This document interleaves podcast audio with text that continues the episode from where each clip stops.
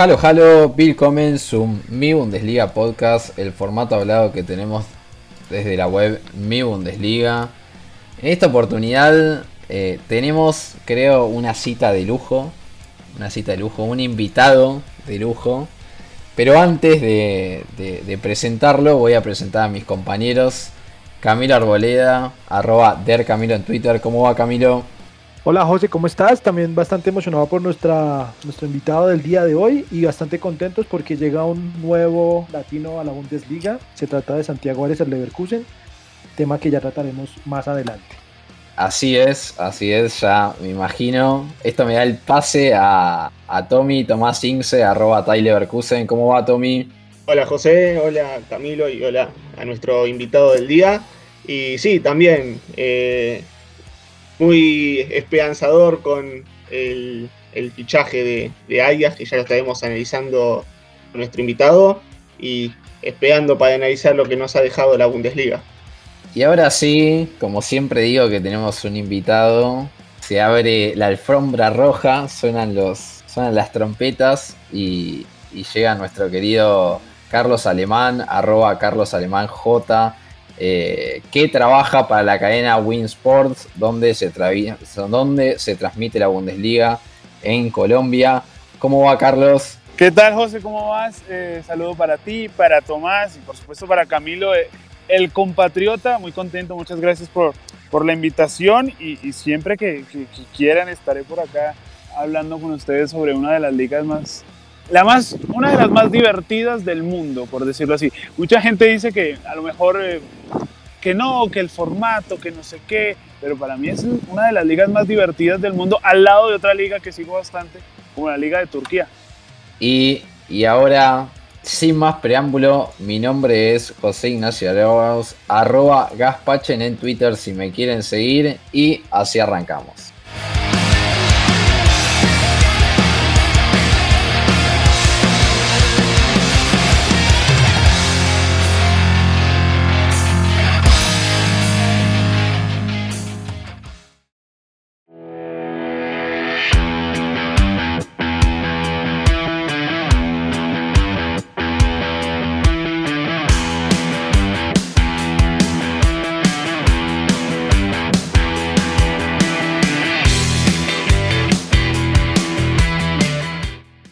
Bueno, Carlos, ahí un poco lo decías en, el saludo. Eh, tienen, ustedes en su canal creo que eh, tiene gran lujo de tener la Bundesliga como si fuese en casa.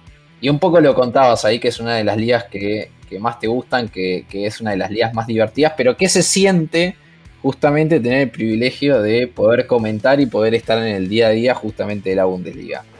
Mira, cuando suena la musiquita de la Bundesliga, yo creo que la primera vez que sonó eh, me emocioné demasiado. Es que era una liga que seguía hace mucho tiempo, una liga que a lo mejor en, Latinoamérica em, cuesta al público en general un poquito llegar a, a, quererla tanto, ¿no? Porque, claro, la barrera del idioma, la barrera cultural, de alguna u otra manera nos aleja hacia lo que puede ser un reto como entrar en el fútbol de Alemania, pero a mí siempre me ha encantado, todavía no he tenido la oportunidad eh, mientras estamos grabando este podcast, pero, pero seguramente llegará la oportunidad de, poder comentar en mi primer partido de Bundesliga a través de Win Sports y Win Sports más, pero la emoción es gigantesca, yo creo que eh, cuando, cuando empezó a sonar la musiquita, cuando ves el logo, ya, ya se te pone la piel de gallina y es realmente una, una emoción y un orgullo para mí, creo que también para para el canal donde estoy que, que esté esta liga que es para mí la más divertida de, de Europa.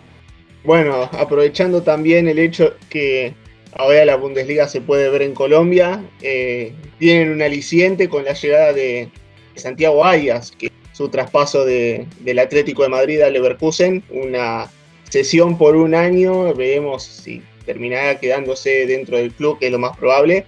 ¿Y cómo la ves, Carlos? ¿Cómo, cómo ves esta llegada de, un colombiano más, eh, de un compatriota más al fútbol alemán? Mira, yo te cuento eh, que para nosotros casi, casi llega inesperadamente para algunos, porque eh, lo de Santiago Arias se podría esperar que iba a salir del Atlético de Madrid, pero tenía muchas novias, ¿no? Y mucha gente hablaba de Santiago Arias llegando a la Premier, eh, también se hablaba que Pablo Fonseca, el técnico de la Roma, lo quería, pero cuando empezó a sonar el, Bayer Leverkusen, para mí fue eh, una alegría muy importante, sobre todo porque televisivamente eh, para, para, el canal va a ser muy importante tener un hombre de selección Colombia jugando todos los fines de semana, algo muy similar a lo que está pasando con John Córdoba ahora que llegó Alerta de Berlín.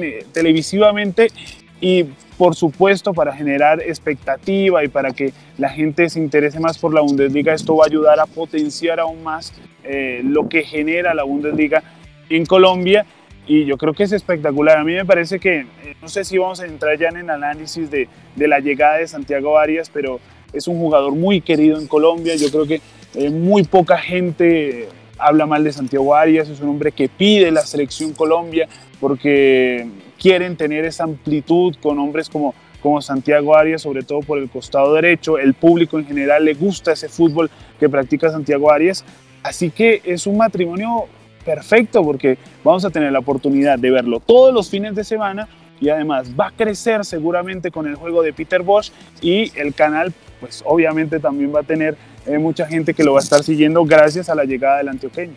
Ahí un poco eh, Carlos hablaba de justamente la llegada de, Santiago Arias y rápidamente le, doy el paso a, Camilo, que surgió el nombre de John Córdoba y yo sé que Camilo es un, es un gran seguidor del artillero colombiano, así que te pase Camilo. Vale, sí, eh, creo que coincido con Carlos. Eh, para, para el mercado colombiano tener a Santiago Arias es una gran, gran noticia, especialmente porque considero que Santiago Arias, por el perfil de jugador y por el perfil de persona, encajaría, encaja muy bien en Leverkusen. Es un jugador que pues tuvo la experiencia en, en Holanda, cuando estuvo con el PSV Eindhoven. De ahí Peter Boss, el técnico de Leverkusen, lo conoce. Eh, entonces, obviamente, cuando seguramente cuando Simon Rolfes y Rudy Fola le dijeron vamos a traer a Santiago Arias, él lo conoce de memoria. Y es una, y además que es una Tommy, que es tan conocedor de, del Leverkusen, sabe que es, una, es una, un sector de la cancha donde la plantilla necesita un refuerzo como Arias. Claro. Entonces, pues más que contento, eh, esperemos que le vaya bien y no sé si ya podrá jugar esta fecha del fin de semana, que tiene un partido muy, muy, muy importante contra el Leipzig, el local. Vamos a ver si que sea Arias está eh, en, la, en la banca. Ya hablando un poco del tema de John Córdoba, me gustaría preguntarte cómo ves eh, el cambio a Hertha Berlín. Bueno, sabemos que Colonia era un equipo de media tabla para abajo, pero pues obviamente el Hertha es el equipo que mejor se ha reforzado para esta temporada. Sí, claro. Eh, John Córdoba, John Córdoba entró el segundo tiempo y en los pocos minutos que tuvo, bueno, los pocos no, en los casi 20 minutos que tuvo, eh, de una vez comenzó a dar acciones, bueno, a, pagar lo que lo que, por lo que pagaron por él. ¿Cómo lo ves? yo, yo veo que, que, el salto de John Córdoba es eh, en realidad avanzar a un nivel más, ¿no? Para estar eh, lo más cercano que pueda ser, al menos a ese segundo, a lo que podríamos llamar el segundo vagón de la Bundesliga, que es pelear por los puestos europeos, porque sabemos que, que luchar por, por el campeonato va a ser muy complicado con el Bayern München, pero pero me parece un salto de calidad para John Córdoba en una de las delanteras terrenales, ¿no? Como, como podríamos hablar eh, de la Bundesliga que tiene mayor potencial, no solo por la parte individual, sino que también creo que colectivamente el entrenador podría empezar a generar ciertos mecanismos con los diferentes jugadores que tiene para hacerle daño a muchos equipos. Entonces, eh, me parece importante la llegada de, de John Córdoba, usted ya lo mencionaba, la, eh, la salida del Colonia era más que necesaria, era necesario que John Córdoba pudiera ya explotar todo su potencial, que lo conocimos desde aquí, desde el fútbol colombiano, también desde el fútbol español, pero era necesario un equipo que le exigiera un poco más, ¿no? un reto más para John Córdoba, porque tiene rivales en la posición que son muy importantes, hombres que son definitivos, también como, como John Córdoba, pero yo creo que esa parte del reto, llegar a un equipo de un escalón más arriba le va a ayudar a potenciar, sobre todo porque ya, ya John no es un niño, ¿no? Ya, ya John eh, ya es un hombre que, que, ya está creciendo, es un, un, hombre ya más, más maduro, que ya necesita explotar todo ese potencial que, que ya mencionábamos, que, que explotó, por decirlo así, en el español, cuando lo dirigía el Vasco Aguirre, que hablaba muy bien de él, pero que poco a poco se fue desinflando y que ahora creo que tiene esa nueva curva ascendente y creo que tiene que aprovecharla eh, en el equipo de la capital alemana. Vale, Carlos, y bueno, como bien lo dijiste, estamos en un periodo de maduración de John Córdoba. ¿Crees que esta, este nuevo capítulo con el Celta le ayudará para llegar a la selección Colombia? Sabemos que Colombia actualmente pues tiene varios o muchos candidatos para estar en los cinco o seis delanteros que podría llevar para la eliminatoria. ¿Crees que podría colarse en la próxima lista de nominados para la doble fecha eliminatoria? Yo creo que sí va a estar John Córdoba. Me parece que, que ya ha tenido algún tipo de, de cercanía, se ha acercado poco a poco a la selección, aunque, aunque Camilo y, compañeros, eh, es muy, está muy caro llegar a la selección Colombia, sobre todo en esa posición, porque está eh, Falcao, que es un hombre que marca goles hasta haciendo una siesta, eh, también está Dubán, que lo está haciendo muy bien en, en Atalanta, y está John Córdoba, está Morelos, está Rafael Santos Borré, que en River, y ustedes lo dirán mejor que yo, amigos desde el sur del continente que está pasándola muy bien. Está, bueno, está Luis Javier Suárez, que es un hombre que todavía está en un medio, en un limbo entre si se queda en el Watford, si se va al fútbol francés, pero que es un hombre que tiene muchísimo potencial. Y está John Córdoba. Entonces está muy cara esa, esa tercera plaza eh, de delantero centro que, que normalmente lleva eh, Carlos Queiroz a la selección Colombia, porque también obviamente lleva a otros jugadores como Muriel, eh, como Luis Díaz, que, pero son más de banda, ¿no? Entonces yo creo que para esa, esa posición de delantero centro está muy caro llegar a la selección Colombia y bueno, ojalá, ojalá esté John Córdoba, que yo creo que se lo merece y tiene, por supuesto, todas las condiciones, porque ya ha mostrado que lleva esa curva ascendente de maduración para poder eh, conseguir un cupo en la selección. Y siguiendo con, con, con, esta misma línea, nosotros vimos, va, más que vimos, escuchamos unas declaraciones de, de James Rodríguez que recientemente llegó al Everton de Carlo Ancelotti, donde, donde, ha dicho eh, que le costó mucho la adaptación y que realmente eh, lo que le costó es que incluso hasta ha perdido eh, en cierto punto las ganas de entrenar o dar el máximo de sí para el Bayern. Ahora mi pregunta va no en, torno a la crítica que le podríamos hacer a James, sino va en que en cierto punto es eh, un límite o es un parate para los jugadores latinoamericanos y en especial colombianos que quieran llegar a Bundesliga. ¿O crees que es una cuestión más personal de James y ya? Yo creo que es una cuestión muy personal de James Rodríguez. Eh, porque yo creo que el paso de, de Real Madrid a Múnich, no sé si lo hizo él tan seguro y tan contento de hacerlo. Me parece que se dio más por una, por una consecuencia más allá que un paso que él quería dar. Me parece que, que fue más eh, hecho porque en el Real Madrid no contaba, porque no tenía los minutos, quería probar en otra ciudad, quería probar en otro fútbol. Pero a mí me parece que ese paso de James no fue del todo eh, su deseo. Para mí, él siempre quiso quedarse en Real Madrid, donde sí tenía una zona de confort y que el clima, el idioma, todo eso lo favorecía y llegar a una cultura distinta. Además, un clima que totalmente exagerado, porque menos 20 grados, como dijo James en Múnich, creo que muy pocas veces se dará. Eh, sí me parece que, que no, no fue, primero las declaraciones no fueron las más acertadas y segundo, yo creo que este, este es un caso particular de James porque hemos visto que otros jugadores se han adaptado muy bien. Eh, el caso de El Quinsoto, que duró mucho tiempo en la Bundesliga, el caso de Adrián Ramos, que, que bueno, que tuvo un buen paso en el Hertha Berlín, no tanto en el, en el Borussia Dortmund. Y, y, hay otros jugadores que se han encontrado en el norte del continente, el mismo caso de Santiago Arias, que se ha acostumbrado mucho a Eindhoven, que tampoco es una ciudad cálida, que no es una eh, ciudad eh, cercana a lo que podríamos decir que es el ritmo latino, eh, lo han hecho muy bien. O sea, yo creo que es algo más bien particular, algo general en los jugadores colombianos.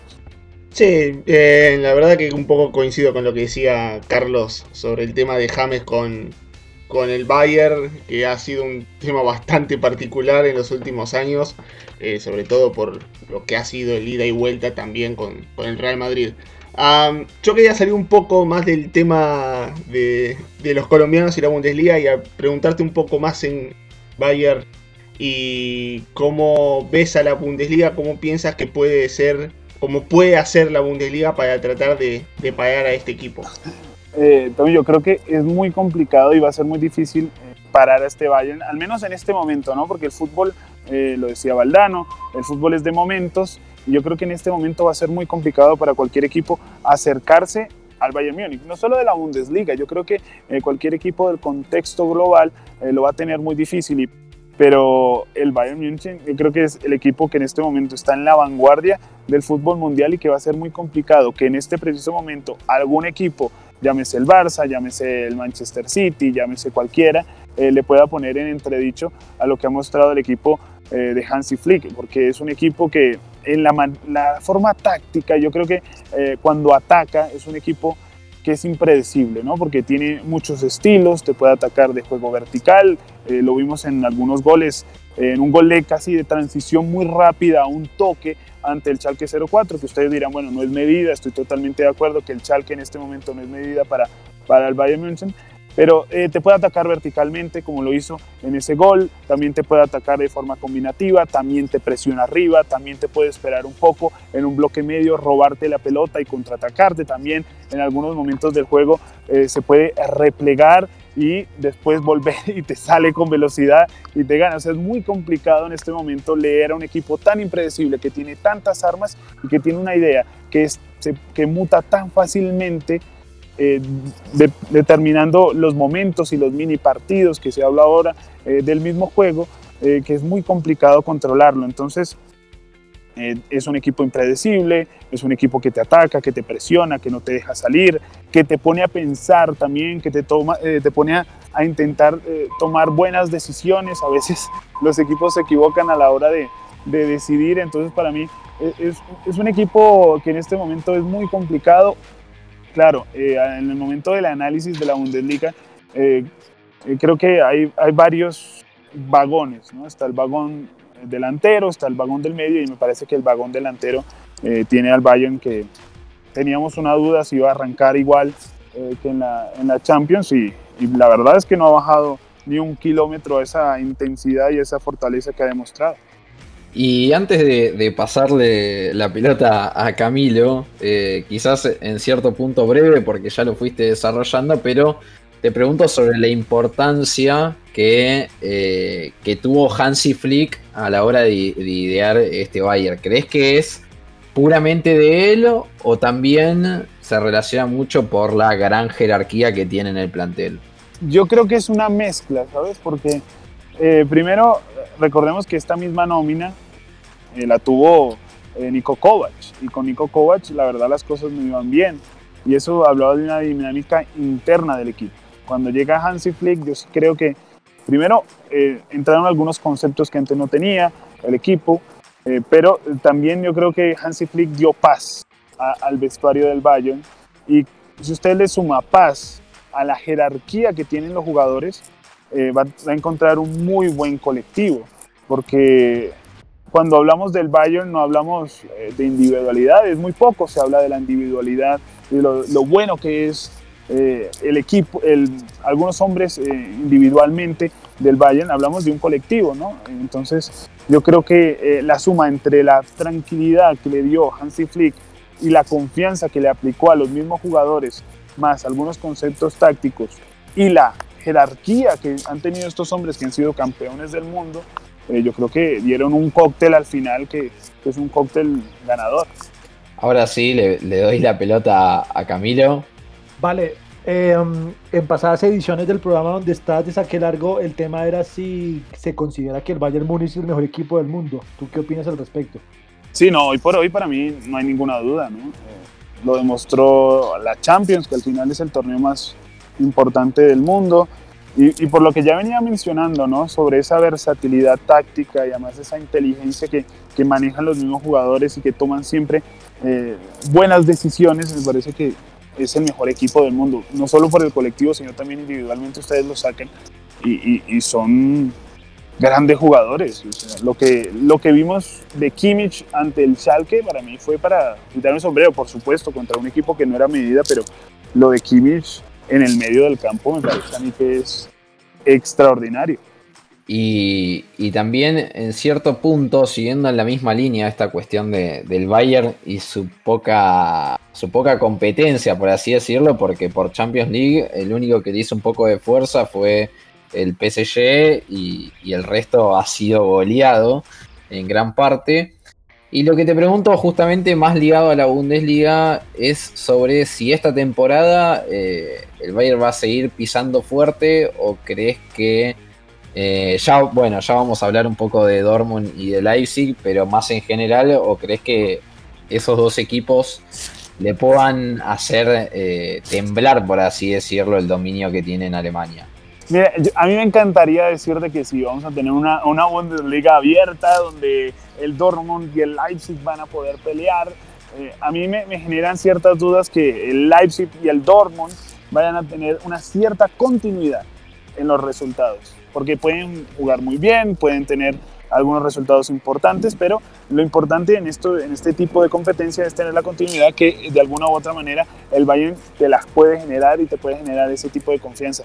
A mí me encantaría ver a, al Dortmund eh, pelearle al Bayern. Yo creo que eh, podría estar muy cerca. Tiene algunos limitantes que yo creo que van sobre todo en la parte defensiva y también en la parte del técnico que a mí la verdad todavía no, no, no me termina de convencer, en mi humilde opinión. Y la parte del Leipzig, que pues ya hablaremos del Leipzig, que a mí me encanta y me gustaría mucho que, que pudiera hacerle pelea al Bayern. Pero en este momento, y como están las cosas y como está pintada la temporada hasta este momento, claro, es la primera fecha y todavía no ha pasado eh, mayor cosa y, los grandes candidatos, eh, todos creo que han ganado.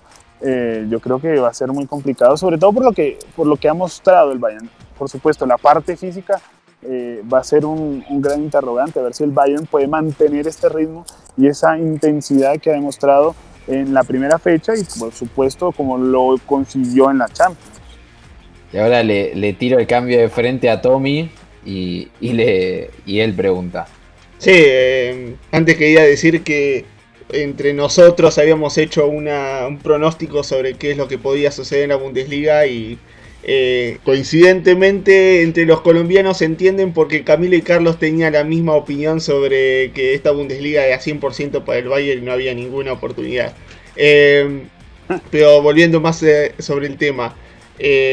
entonces para, para vos Carlos sobre los equipos de, dentro de ese escalón de los que sería el Dortmund, el Leipzig o, el, o quizá también el Gladbach, diría yo, eh, ¿cuál es el que ves mejor preparado para, afrontar no solamente la Bundesliga, sino esta temporada, teniendo en cuenta que también jugarán Champions League? Mira, a mí me... Tengo una duda entre Dortmund y Leipzig, que creo que es la duda que tienen todos, pero a mí me generaba muchas dudas la salida de Timo Werner del Leipzig, porque a mí me parece que más allá de que a lo mejor eh, puede ser criticado porque en algunos partidos trascendentales no aparecía, era un hombre que te garantizaba 20, 20 goles por temporada. Y ahora se fue, pero ha llegado Sorloth, que es este jugador noruego que conocemos muy bien en la Liga de Turquía, porque tuvo una gran temporada con el Trabzonspor, y ese hombre te puede puede marcar goles. No sé si la misma cantidad de Timo Werner, pero sí es un hombre que te garantiza no solo goles, sino también juego. Yo creo que en esta oportunidad, eh, si me la tendría que jugar, si me la juego, yo creo que el Leipzig eh, estaría en esa vanguardia, en esa vanguardia del segundo lote por detrás del Bayern Múnich. Y, lo digo porque el Borussia Dortmund, eh, yo creo que todavía no ha corregido esos problemas, sobre todo nominales, ¿no? que tiene en la parte de atrás todavía yo creo que no, no tiene esa defensa sólida que, que, le permita llegar a ser un conjunto mucho más completo y que pueda lograrle disputar algo al, Bayern. A mí me parece que, que, el Leipzig sí tiene una cierta solidez defensiva que a lo mejor el Dortmund no tiene. Vamos a ver si, si, sigue Upamecano, ojalá que sí, no sé, porque siempre lo quieren todos. pero yo creo que esa, esos centrales del Leipzig para mí son muy importantes, además de todo el funcionamiento defensivo. Estábamos viendo el último partido del Leipzig y con un compañero, Juan Felipe Cadavid, nos decíamos, es impresionante la, presión que, puede hacer el Leipzig en menos de 7 segundos, 10 segundos ya, pierde la pelota, en 10 segundos ya está ahí encima. Así que eh, el Leipzig me encanta, me parece que es un muy buen equipo y además tiene uno de los técnicos, uno de mis técnicos favoritos, eh, como es Julian Nagelsmann. Ahí justo Carlos terminaba de hablar de, de entrenadores y y la verdad que es un placer que hayas dicho que, que, Fabre mucho no te convence, porque a los tres que estamos por aquí tampoco. Vamos. Eh, pero me gustaría justamente que desarrolles quizá un poco más, eh, a ver si finalmente podemos coincidir al final de los días, pero eh, da esa sensación que, que Fabre no tiene esa pasta de, entrenador campeón de, de, la Bundesliga o campeón de otro torneo, ¿no, Carlos? Sí, no, yo creo que, que no, a mí es que no me, no me produce mucho el equipo de Fab. A mí, claro, es un técnico que no, que no, primero no me entusiasma, porque a mí me gusta un técnico más activo, ¿no? Pero eh, no es un técnico que me entusiasme y también creo que en la parte defensiva todavía tiene algunos vacíos eh, muy grandes. No sé si es tanto por la parte nominal y no sé si es por la tendencia natural de algunos de los jugadores o es por, la verdad, por la, la concepción colectiva que él tiene en defensa. Yo creo que con la nómina que tiene el Borussia Dortmund tenía mucho para, sobre todo en la parte de arriba, ¿no? Era un equipo que tenía para pelear hasta un poco más en la Bundesliga anterior. Yo creo que se desinfló de alguna, de alguna fórmula también en ese partido, en esos duelos clave. Eh, yo creo que la estrategia no siempre es la mejor cuando se enfrentó al, Bayern Múnich en ese partido que todos estábamos esperando porque podíamos pensar que era eh, el inicio de, de un nuevo campeón en Alemania, o al menos un, equipo que podía pelearle al Bayern. Yo creo que estratégicamente a mí me, no me llenó las expectativas el, técnico. A mí me parece que desde la parte estratégica no fue el partido mejor llevado para poner en peligro, al menos para poder sacarle de su lugar al Bayern. Lo hizo realmente totalmente cómodo, se vio muy cómodo el Bayern y logró una victoria de categoría y ahí para mí ahí se acabó totalmente si teníamos algún tipo de duda en la Bundesliga anterior. Yo creo que es un técnico que en, la, en el momento que tiene que dar el golpe, tiene que dar el salto, no lo da. Sí, es, es en cierto punto la sensación que tenemos, que tenemos todos, eh, todos los que estamos por ahí, creo que, que, todos los que en cierto punto nos gusta más el negro y amarillo que, que el rojo en la Bundesliga, eh, pero ahora rápidamente le pasa la pelota a Camilo. Adelante, Camilo. Vale, como sabes, Carlos, el fútbol alemán es bastante tradicionalista y la incursión de equipos como Hoffenheim o Red Bull Leipzig eh, ha traído, se puede decir, como un poco de incomodidad a las hinchadas de los equipos más históricos. Eh, ¿Consideras que tener como este, este conservatismo o tanta conservación en, en cuanto a la tradición es, es provechoso? más viendo, sobre, todo sabiendo que la Bundesliga, pues los últimos nueve años ha sido ganada por el Bayern Múnich y que es difícil de pronto quizá pelearle al Bayern cuando hay una diferencia en, en, recursos tan, tan grande? Mira que e, ese es un tema que también estábamos dialogando eh, con compañeros y amigos que tiene que ver con la fábrica del RB, ¿no? Tiene que ver con el Salzburg, tiene también eh, su parte en América, en Brasil, en los Estados Unidos, que propio, eh, poco a poco se está adueñando de las mejores canteras y que próximamente es una fábrica, ¿no? Porque es un, jugador que tú ves que tiene potencial en Colombia, como el caso de César Haidar, y lo mandas al Bragantino. Seguramente el Bragantino saltará a uno de los equipos en Europa, que puede ser el Salzburg o puede ser el Leipzig, ¿por qué no? Para ese central. Entonces, es esa cadena de producción que arranca desde lo más bajo y que termina en la parte de arriba. Ese es uno de los cosas que, de los problemas y de las situaciones que creo que se están generando y que de ahí eh, sale, saltan todos estos hinchas de otros equipos a decir que lo que está haciendo el, el Leipzig puede estar mal, ¿no? Que tiene que ver mucho con el fútbol moderno y con esta generación de cantera externa para aprovechamiento después y y luego venta, ¿no? que tiene mucho que ver que también con, con, lo que hace Mateschitz, el, el dueño de, bueno, el hombre de Red Bull, que no solo lo hace en el fútbol, sino también lo hace en la Fórmula 1, que es tomar jóvenes talentos, potenciarlos para después explotarlos en su, en su propio equipo. Entonces, a mí, yo creo que el, el objetivo de, de, Leipzig en este momento todavía no es, es poco a poco irse acercando, ¿no? Y, lo ha hecho, ¿no? lo ha conseguido, pero si miramos los fichajes y, el dinero que ha gastado el Leipzig, eh, lo de Torlos es algo totalmente excepcional, porque ellos normalmente traen jugadores de sus propias canteras en otros países para ir nutriendo y tener un muy buen equipo de jóvenes en la parte de arriba con el RB Leipzig. Así que eh, por ahora eh, todavía creo que va poco a poco ese proceso.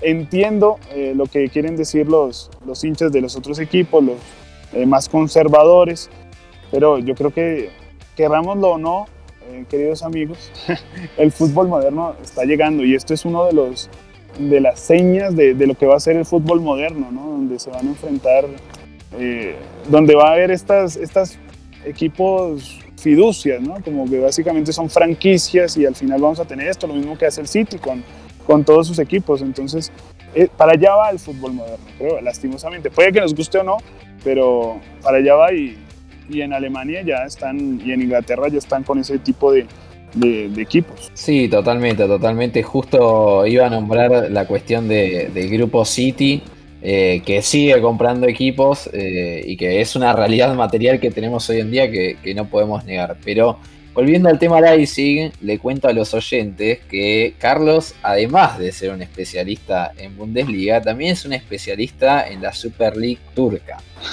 y ya ha nombrado un poco a Sorlot, este nuevo fichaje que, tiene el Leipzig. Y voy nosotros lo hemos visto lo hemos visto un poco, no, tenemos un informe detallado, pero voy a hacer de cuenta como que no sé nada. Y te quiero preguntar, Carlos, que yo voy, este fin de semana me voy a sentar a ver el Leipzig y entra Sorlot. ¿Qué me voy a encontrar? Bueno, mira, te vas a encontrar con un, con un delantero fuerte, como ya lo, han visto, pero que no tiene eh, ningún problema en salir jugando. No tiene ningún problema en ser combinativo en tocar la pelota, en generarte una pared, en a veces hacer de pivots, en por qué no atraer, eh, fijar los centrales para crear después espacios, que creo que por una de las tantas razones eh, que lo quiere Nagelsmann, ¿no? Para que sea muy móvil en la parte de arriba, que sea un hombre que se vaya moviendo, que vaya creando callejones, que vaya acumulando gente en un lado para que después eh, con un lanzamiento largo pueda aprovecharlo uno de los extremos veloces que tiene el Leipzig entonces, todo eso nos puede decir que es un jugador que en la parte combinativa te puede ofrecer soluciones. Pero además de eso, yo creo que eh, también tiene y te da la posibilidad de jugar para él, para ser un poquito más vertical, para buscarlo a él, porque también tiene esa posibilidad de ser goleador. Yo creo que es un hombre muy completo, que claro, no tiene esa potencia, no es tan potente como Holland. Eh, el hombre del Borussia Dortmund no lo es, porque es casi imposible, alguien tan fuerte, tan veloz como como el hombre del Borussia Dortmund, pero es un, puede ser una segunda guitarra muy importante para la selección eh, de este país nórdico. Así que es un hombre que, además de combinar balones, es un hombre que te puede marcar muchos goles, que con el juego eh, puede ser muy efectivo, que también te puede ayudar a tocar la pelota. Entonces, es un delantero que para mí es muy completo y lo que mostró en el Trabzon eh, no solo fue el líder de, goleo, el, máximo goleador del equipo, que pues, quedó segundo por cosas del destino, pero también es un hombre que te puede generar muchas asistencias durante el campeonato. Entonces yo creo que eh, por eso Nagelsmann lo trae, porque en ese juego eh, de Nagelsmann va a necesitar mucha movilidad, entonces es un delantero que puede ser muy móvil, pero que también es un delantero que te puede ayudar en el juego vertical, en el juego directo, ofrecer soluciones mediante y dependiendo cómo estén los partidos. Así que eh, podría estar diciendo que va a sonar esto como que es el mejor jugador del mundo, pero eh, para mí es un jugador que me, encanta, me, parece muy bueno, me parece que es uno de los hombres en el mercado, uno de los hombres más parecidos a, a, lo que busca Nagelsmann, que es un hombre móvil, como era Timo Werner, que no es un delantero estático. Entonces yo creo que es un muy buen sustituto. Bueno, eh, podemos decir que eh, en cualquier momento podemos pasar tu número de teléfono porque ya como representante irías bien. Hacer videos, ¿no? Bra Bragarnik. Podríamos decirlo. Eh, y ahora, eh, Tommy, te, te, hago el pase. Sí, me encanta que Bragarnik llegue tan lejos. que justamente quería, justamente quería quedarme en ese sentido y hablar un poco de, de los fichajes. Eh, hemos escuchado la llegada de Sorlot. también tenemos la, la llegada de, de Leoy Sané al Bayern entre tantos nombres rutilantes que han llegado en este mercado bastante austero, eh, ¿cuál piensas que fue la mejor incorporación en la Bundesliga, Carlos? Bueno, vamos a ver entonces la diferencia entonces entre los estratosféricos, que es lo del Leroy Sané, que para mí es un jugador top, más allá de que en el City haya generado algún cierto tipo de dudas, cuando llegó al Bayern ya marcó la diferencia de una forma increíble. Y el otro, para mí, como ya lo mencionaba, no puedo, tengo que ser congruente con lo que venía diciendo. Para mí lo de Sorlot es una locura. O sea, para mí estoy muy emocionado con Sorlot. Me parece que va a hacer muchos goles. Y por ahí estarían mis dos fichajes, el no terrenal y el terrenal para la Bundesliga. Ahí, ahí, ahí Carlos sigue, remando, sigue remando hacia la, hacia la corriente de Sorlot. Eh, pero también eh, llegó otro jugador que, fue rutilante en su momento en la Bundesliga, que luego emigró hacia el fútbol turco y ahora está de, vuelta en el Unión Berlín, como lo es eh, Max Kruse. Ojo, ¿eh? eh que, eso era el que, que, te iba a preguntar justamente que el Unión Berlín está para ilusionarse porque en su momento Max Kruse en Werder Bremen era top 5 de mejores delanteros de, la Bundesliga. Sí, claro. Eh, ¿Ha mantenido ese nivel o, veremos un más cruce, como, como diríamos por Sudamérica, más de vuelta en cierto punto, en donde ella es un jugador experimentado y cuenta con menos minutos? Claro, eh, aquí le podrían decir que también está Robinho, ¿no? Aquí en Colombia se podría decir, pero, pero mira, eh, te cuento, la temporada anterior de Max Cruz con, con el Fenerbahce no fue buena. Fue una total desilusión porque venía con muchísimas expectativas. Ya lo decíamos, en el Bremen era, era prácticamente Dios. O sea, era el jugador más importante de este equipo y llegó a Fenerbahce donde había muchas expectativas. El, el público turco es especial porque lo es y al final no, no demostró todo lo que se esperaba. Al final ni siquiera terminó la temporada eh, llegó un momento y se retiró del equipo, estuvo mucho tiempo lesionado, así que todo eso, todos esos ingredientes nos van diciendo lo que tú básicamente mencionabas. Yo como seguidor también de la Unión Berlín me emociono con, con la llegada de, de Max Cruz, pero la verdad es que la realidad y lo que nos dice el momento del jugador no es el mejor para esperar o al menos soñar con un con un fichaje que pueda darte réditos a largo plazo, ¿no? Podrá, por supuesto, marcar goles porque es un jugador de calidad, eh, es un hombre que cuando estuvo bien en Fenerbahce marcó la diferencia, que fueron dos o tres partidos, pero la verdad sí está, está de regreso ya, ¿no?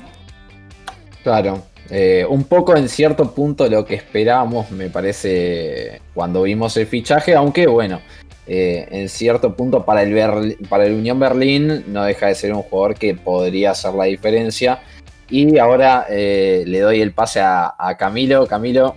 Vale, yo te, traigo de vuelta al continente sudamericano. Hemos visto, pues, hoy, estamos bastante contentos porque llegar es el Leverkusen, pero desafortunadamente casi no están llegando latinos al fútbol alemán.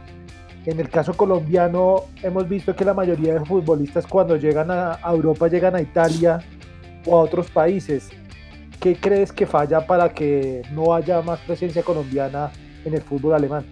Mira, ¿sabes qué creo yo? Eh, creo que hace falta que más colombianos lo hagan bien. Parece que cuando un colombiano lo hace bien en un equipo, eh, esto ha pasado en muchos países, ¿no? En, en Italia hubo un momento en que teníamos muchos colombianos, en este momento tenemos muchos colombianos. ¿Por qué? Porque lo están haciendo bien. Y porque cuando uno lo hace bien, seguramente abre el mercado para los demás.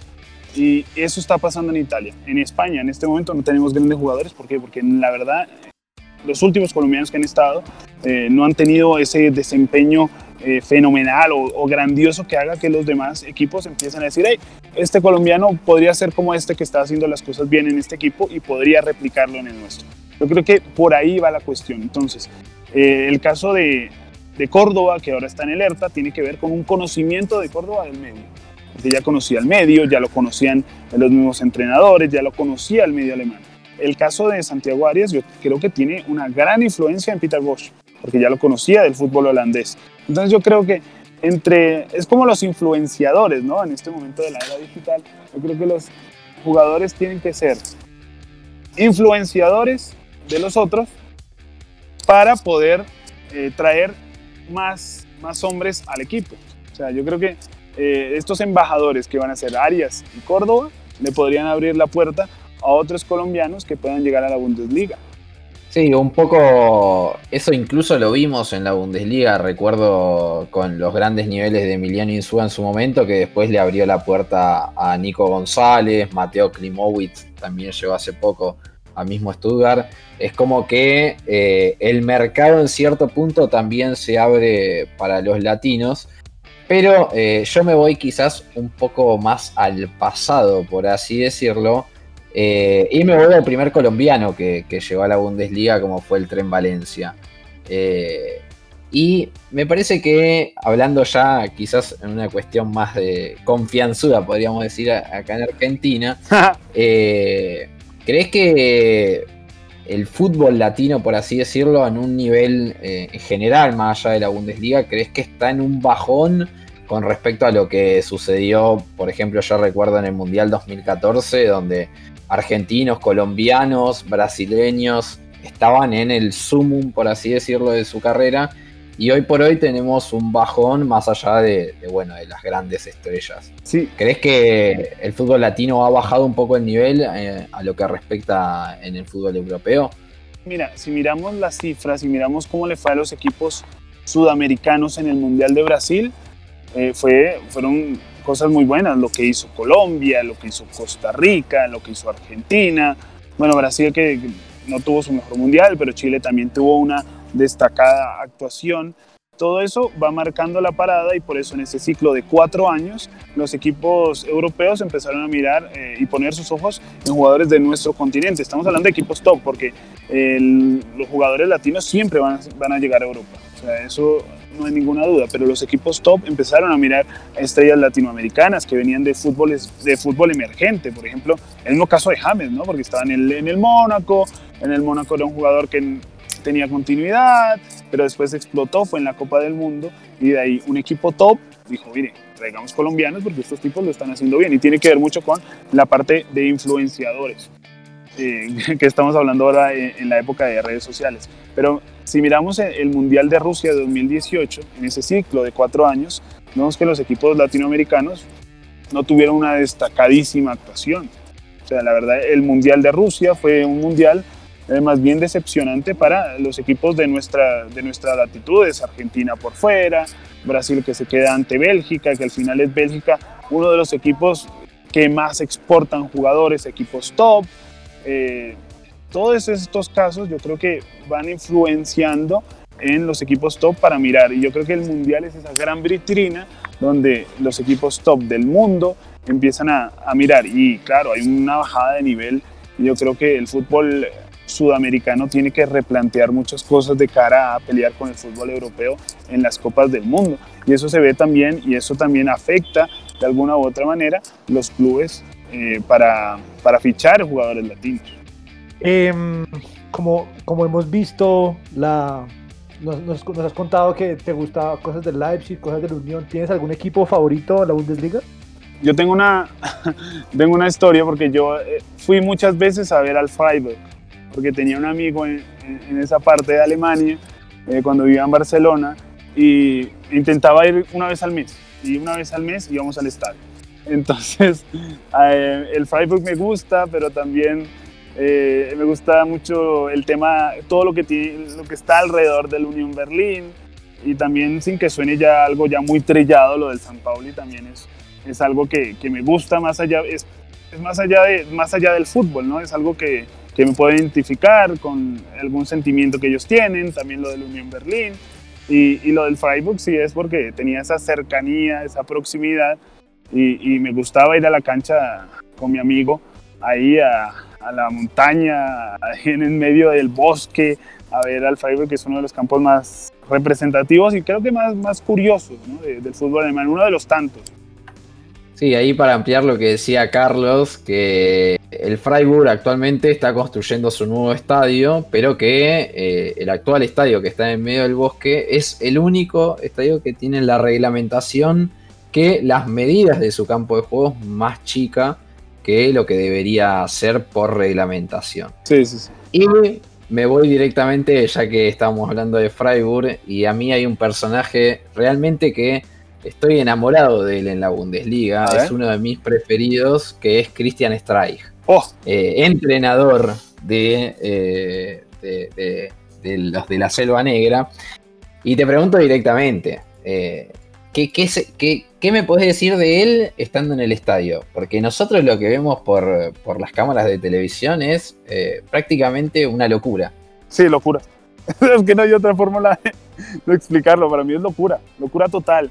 Pero es muy curioso, ¿no? Porque eh, si miramos, eh, está ese, ese contraste, ¿no? Entre Freiburg, que es una de las ciudades, yo creo que las más tranquilas de Alemania. O sea, tú vas a Freiburg y hay vida en la noche y tal, y, y sí, se puede salir, etcétera, pero, pero es una de las ciudades más tranquilas de Alemania. Es, para mí es la más tranquila de todas, eh, pero después vas a la cancha y ves al técnico totalmente loco. O sea, es, una, es un contraste espectacular, a mí me parece lo máximo. Además que eh, cuenta mi amigo que a veces se le ve por las calles, que es un hombre muy tranquilo, que a veces se junta con Jackie Love ahí en el centro de Freiburg, tomarse un café, que es como muy, todo muy cercano, ¿no? Pero que cuando ya entra a la cancha ya es totalmente un lobo. O sea, es, una locura total y, y, lo ha demostrado, ¿no? Porque el equipo yo creo que poco a poco está dando un salto de calidad y espero que esta temporada pueda ser un poquito más constante y, pueda, ¿por qué no?, soñar otra vez de estar cerca, de pelear eh, por, por, llegar a posiciones europeas. Sí, totalmente ahí, con, un poco con la llegada. Se le fueron algunos jugadores importantes como Robin Koch. Eh, sí. Y sobre todo Schwolow, que se le fue a Hertha Berlín. Eh, pero bueno, ya han reforzado con. Llegó Gustil, llegó Baptiste Santa María. Me parece que eh, yo voy un poco en cierto punto con el deseo de Carlos. Me parece, me encanta a mí el personaje de Christian Streich y seguramente le decíamos que siga triunfando. Y le doy el pase a Tommy. Sí, eh, justamente estábamos hablando un poco del tema de los estadios, del ambiente.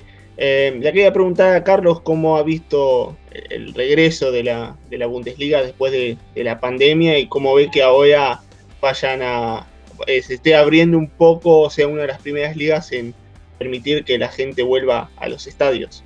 A mí me parece que, Alemania siempre ha sido muy vanguardista, no solo en esto, sino en todo. Miremos el regreso al fútbol. En Alemania es el primer país que se da. También es uno de los primeros países que permite público de manera segura y que sea bien para el estadio. A mí me parece que hace mucha falta en el fútbol alemán eh, tener a la gente. Cuando veíamos eh, al Signal Iduna Par en el último partido, en un partido, por supuesto, para, para llenar, para tener eso lleno de banderas en el espectáculo televisivo, que es muy bonito, además escuchar la canción, el You'll Never Walk Alone, eh, todo eso, todos esos ingredientes que hacen a la Bundesliga muy emocionante, hacen falta, ¿no? Y, y me parece que me parece bien que poco a poco y mediante eh, se puedan dar las condiciones para que la gente sea segura, esté segura y que pueda ir al estadio. Eh, me parece muy importante porque el público hace, hace que el espectáculo sea aún mejor. ¿no? Veíamos ese partido entre el Dortmund y el Gladbach y, y hacía falta algo y yo creo que todos lo sentimos, ¿no? Que hacía falta la gente, ¿no? El, el, rugir del estadio. Y creo que al Dortmund en algún momento también le hizo falta a su propia gente para, para, para en algún, cuando se estaba complicando el partido, cuando estaba intentando adelantar las líneas, eh, el equipo y estaba muy, muy atrás, el, el Gladbach, ahí hacía falta un puntico más, que, que eso se lo da precisamente los hinchas al equipo. Y, a mí sí me hace mucha falta y yo creo que y deseo que lleguen rápido porque para, para el show televisivo, nosotros que estamos lejos, eh, lo hace mucho mejor, por supuesto. Eh, sí, yo en, ese punto, eh, los oyentes que, nos siguen ya saben que, que, coincido totalmente con Carlos, se hace muy difícil, pero bueno, la vuelta del público va, va viniendo de a poco, ya en el último fin de semana siete estadios recibieron el 20% de su totalidad, con la excepción de Dortmund que recibió un poco menos del 20%, que fueron cerca de 8.000 personas que pudieron asistir al Signa Iduna Park y ahora te llevo, eh, Carlos, de nuevo al tema entrenadores. Eh, se ha dado la nominación de esta semana en donde tenemos tres técnicos alemanes a, eh, ganar el premio al entrenador de, la temporada, que son, por un lado, Jürgen Klopp, entrenador de Liverpool, por el otro lado, el entrenador reciente campeón de Champions League, Hansi Flick, y por el otro, has nombrado también a, a Julian Nagelsmann. Si te pregunto a ti, Carlos, yo sé que esta pregunta es muy difícil y que, y que no te va a caer bien porque es muy difícil, pero si te pregunto a ti, ¿por quién votas? Y si realmente te es difícil, porque quizás dices, no, yo me voy con Hansi Flick o me voy con Nagelsmann eh, de paseo. Mira, la, la, respuesta fácil sería decir Hansi Flick. Esa es la respuesta más fácil de todas, porque si no, Hansi Flick ganó, por supuesto, ganó la Bundesliga, ganó la Pokal, ganó la Champions, Sí, es la más fácil, pero eh, y, sería la más fácil, la forma más fácil de responder. Pero si ya vamos a un gusto personal y a un gusto a la hora de ir balanceando esos méritos, yo creo que lo de Nagelsmann es muy meritorio. Es un técnico que con menos que Hansi Flick, con menos que, que Jürgen Klopp, ha merecido esa, esa nominación porque es totalmente meritoria la, la nominación que tiene eh, Julian Nagelsmann. Entonces, para elegir y poniéndome la, la pregunta, la respuesta difícil, yo creo que si yo pudiera votar, votaría por Julian, por Julian Nagelsmann, porque no tiene las mismas herramientas, porque está en otro club, que tiene otras presiones, por supuesto, que no es la misma del Bayern, pero que con otras herramientas sacó un rendimiento excepcional y que cuando se enfrentó el Leipzig con el Bayern, no perdió. Así que para mí, en la parte técnica, en la parte estratégica, eh, gana, gana Julian Nagelsmann en este momento. Más por un gusto personal, ¿no? Porque racionalmente podríamos decir Hansi Flick y se acabó. Claro, claro. Es, eh, es difícil igual elegir porque por el otro lado también está Klopp, que, bueno, ya nos ha dejado maravillado. Claro. Eh, por eso justamente te decía que es una pregunta para, para odiar al que pregunta, ¿no? Eh, y ahí, ahí me dijo, me dijo Tommy que también tiene una pregunta acerca de los entrenadores, así que Tommy te doy el pase.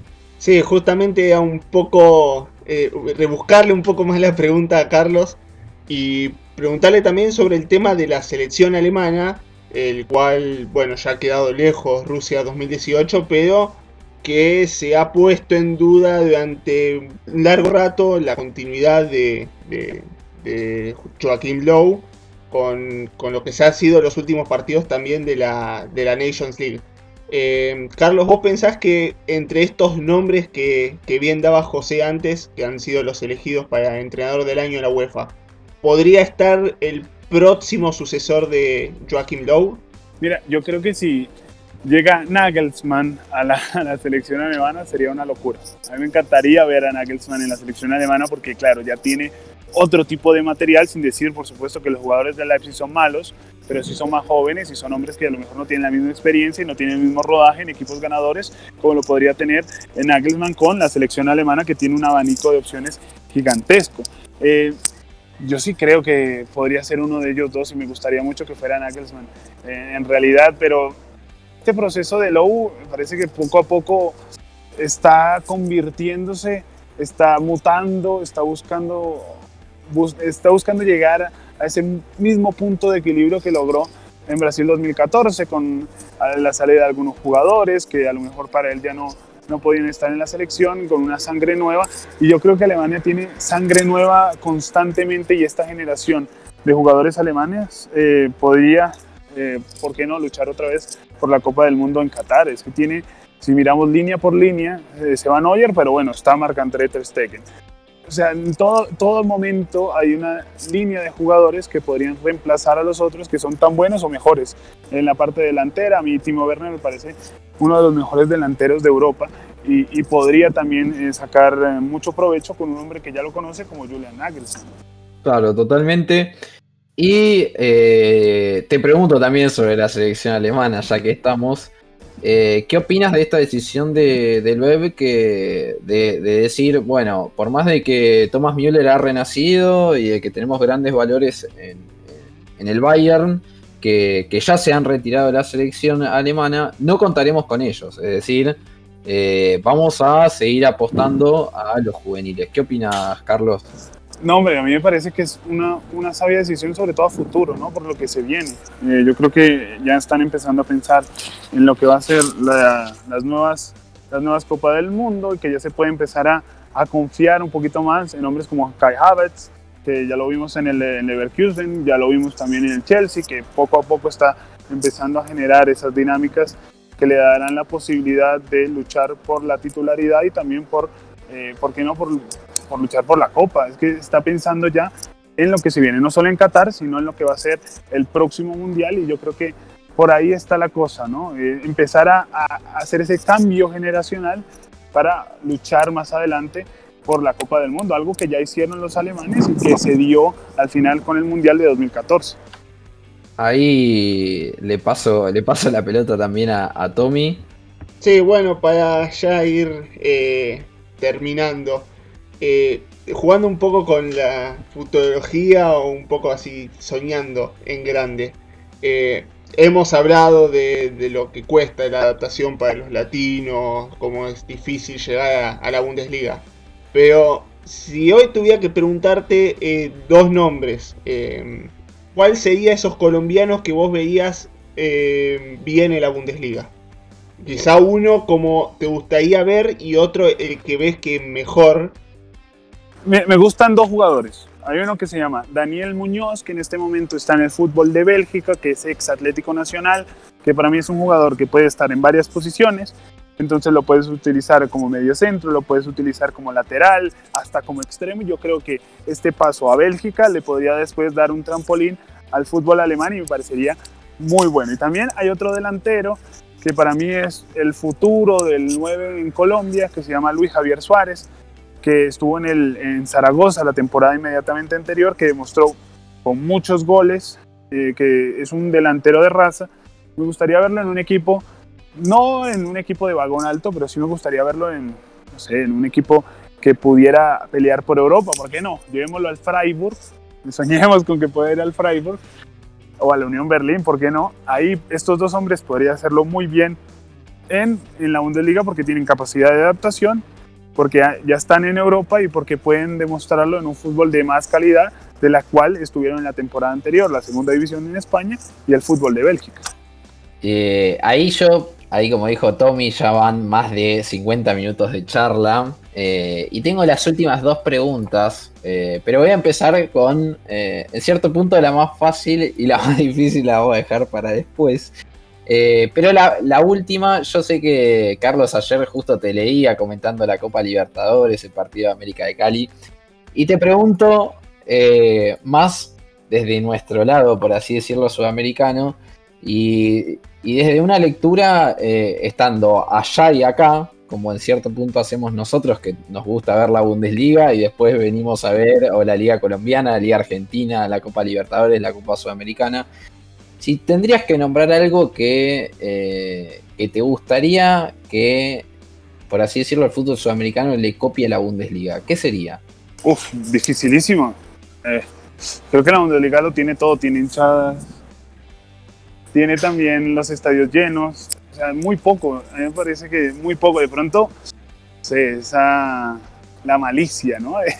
el, el tipo eso de pronto me falta, ¿no? En la Bundesliga, esa malicia, esa viveza que podemos decir en Colombia, eso me podría faltar, pero a mí me parece que la, Liga, Bundesliga lo tiene todo y no tenemos nada que envidiar.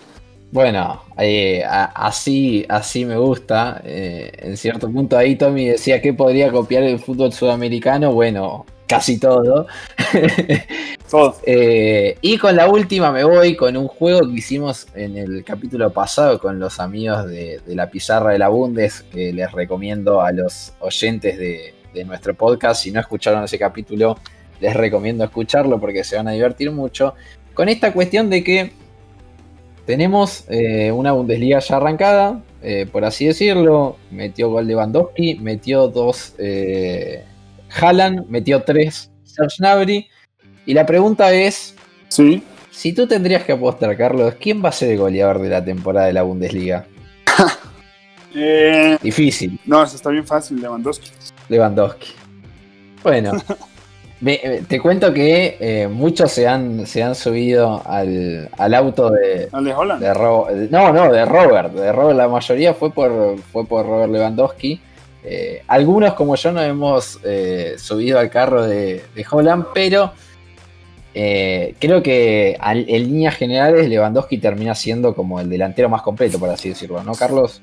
Sí, para mí, sin duda, Lewandowski es el, el más completo de todos, no solo por su capacidad goleadora, sino porque eh, es un hombre que combina bien, que te crea espacios, que te atrae de los defensores. Eh, para mí lo tiene absolutamente todo, lastimosamente. Vamos a ver cuánto tiempo le dura, pero es un, jugador que físicamente se ha preparado muy bien y que ojalá por muchos años siga en este nivel. Bueno, ahí como lo, como ya dijimos, eh, ya están hechas las dos preguntas, ya vamos a ir cerrando, por así decirlo.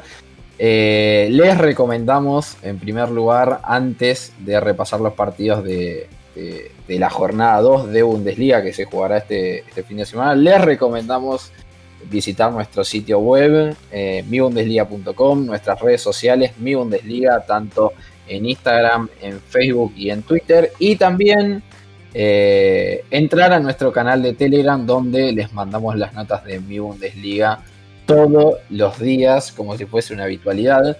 Y ahora sí, repasamos los partidos de este fin de semana. Tendremos un Hertha Berlín Eintracht Frankfurt inaugurando la jornada de este viernes. El sábado jugará Bayer Leverkusen RB Leipzig. Borussia Mönchengladbach recibirá Unión Berlín. FC Augsburg hará lo propio contra Borussia Dortmund. Y Arminia Bielefeld también recibirá a FC Köln. Por el lado de Mainz jugará el equipo local contra el Stuttgart. Y en el segundo turno del día sábado tendremos en cierto punto la frutillita del postre, un clásico de, la antigüedad, por así decirlo, en el FC Schalke 04 contra Borde Bremen. El domingo jugará el campeón que deberá viajar a Sinsheim, que visitará a Hoffenheim. Y en el último partido de la, jornada, que cerrará la jornada 2 de Bundesliga, jugará Freiburg, justamente el equipo el cual Carlos puede ver muchas veces, contra el Wolfsburg. Carlos, con esto cerramos. Te pregunto, ¿cuál va a ser el partido, por así decirlo, de la jornada? ¿Cuál tienes ganas de ver? Sabes que, que, a mí me gusta ser un poco masoquista a veces con el fútbol y me gusta ver partidos que a lo mejor no tienen ese gran cartel y yo tengo ganas de ver lo que va a ser el Schalke después de ese 8-0 ante el Werder Bremen. Puede ser un partido interesante, ¿no? El, anti, el anticlásico de, la jornada, eh, pero ese me llama la atención para ver cómo, cómo pueden salir, ¿no? Porque me interesa mucho saber eh, cómo el Schalke va a poder revertir la situación y también el, el, el, Bremen después de haberse pegado esa salvada tan impresionante, a ver si al final de no, de no descender precisamente al final puede salir de ahí. Es uno de esos clásicos, el anticlásico que puede ser interesante. Ahí un poco lo definió Carlos que es el anticlásico porque todavía no sabemos, creo que ni ellos mismos saben cómo van a hacer para ganar ese partido. Eh, pero bueno, eso ya lo discutiremos. Saludo en primer lugar a, Tommy, gracias Tommy por acompañarme, te mando un gran abrazo. No, gracias a, vos José y gracias a, Carlos. Eh, la verdad, un, placer otra vez estar aquí con, ustedes y también con un gran invitado como es Carlos Alemán. Eh, saludamos, saludamos a Camilo que nos tuvo que dejar unos minutitos antes que justo se le presentó un desperfecto técnico. Lo saludamos a Camilo y le damos nuevamente las gracias, obviamente, a nuestro querido Carlos Alemán. Muchísimas gracias, Carlos, por estar acá, discutir un rato de fútbol alemán y obviamente te seguiremos en todas, en todas tus redes sociales y además pegados al, televisor con esta Bundesliga que se viene. Muchísimas gracias, Carlos. No, a ustedes, muchísimas gracias. Y, cada vez que quieran, aquí estoy disponible para, para poder hablar de, la Bundesliga y de todo lo que está pasando en el fútbol de Alemania. Muchísimas gracias. Buenísimo, como siempre le decimos a todos nuestros invitados, acá siempre la, la puerta está abierta, así que seguramente vamos a volver a discutir en lo pronto. Ahora sin más, mi nombre es José Ignacio Lagos, ya les pasamos todas nuestras redes sociales y como siempre decimos, les mandamos un gran abrazo y muchas gracias.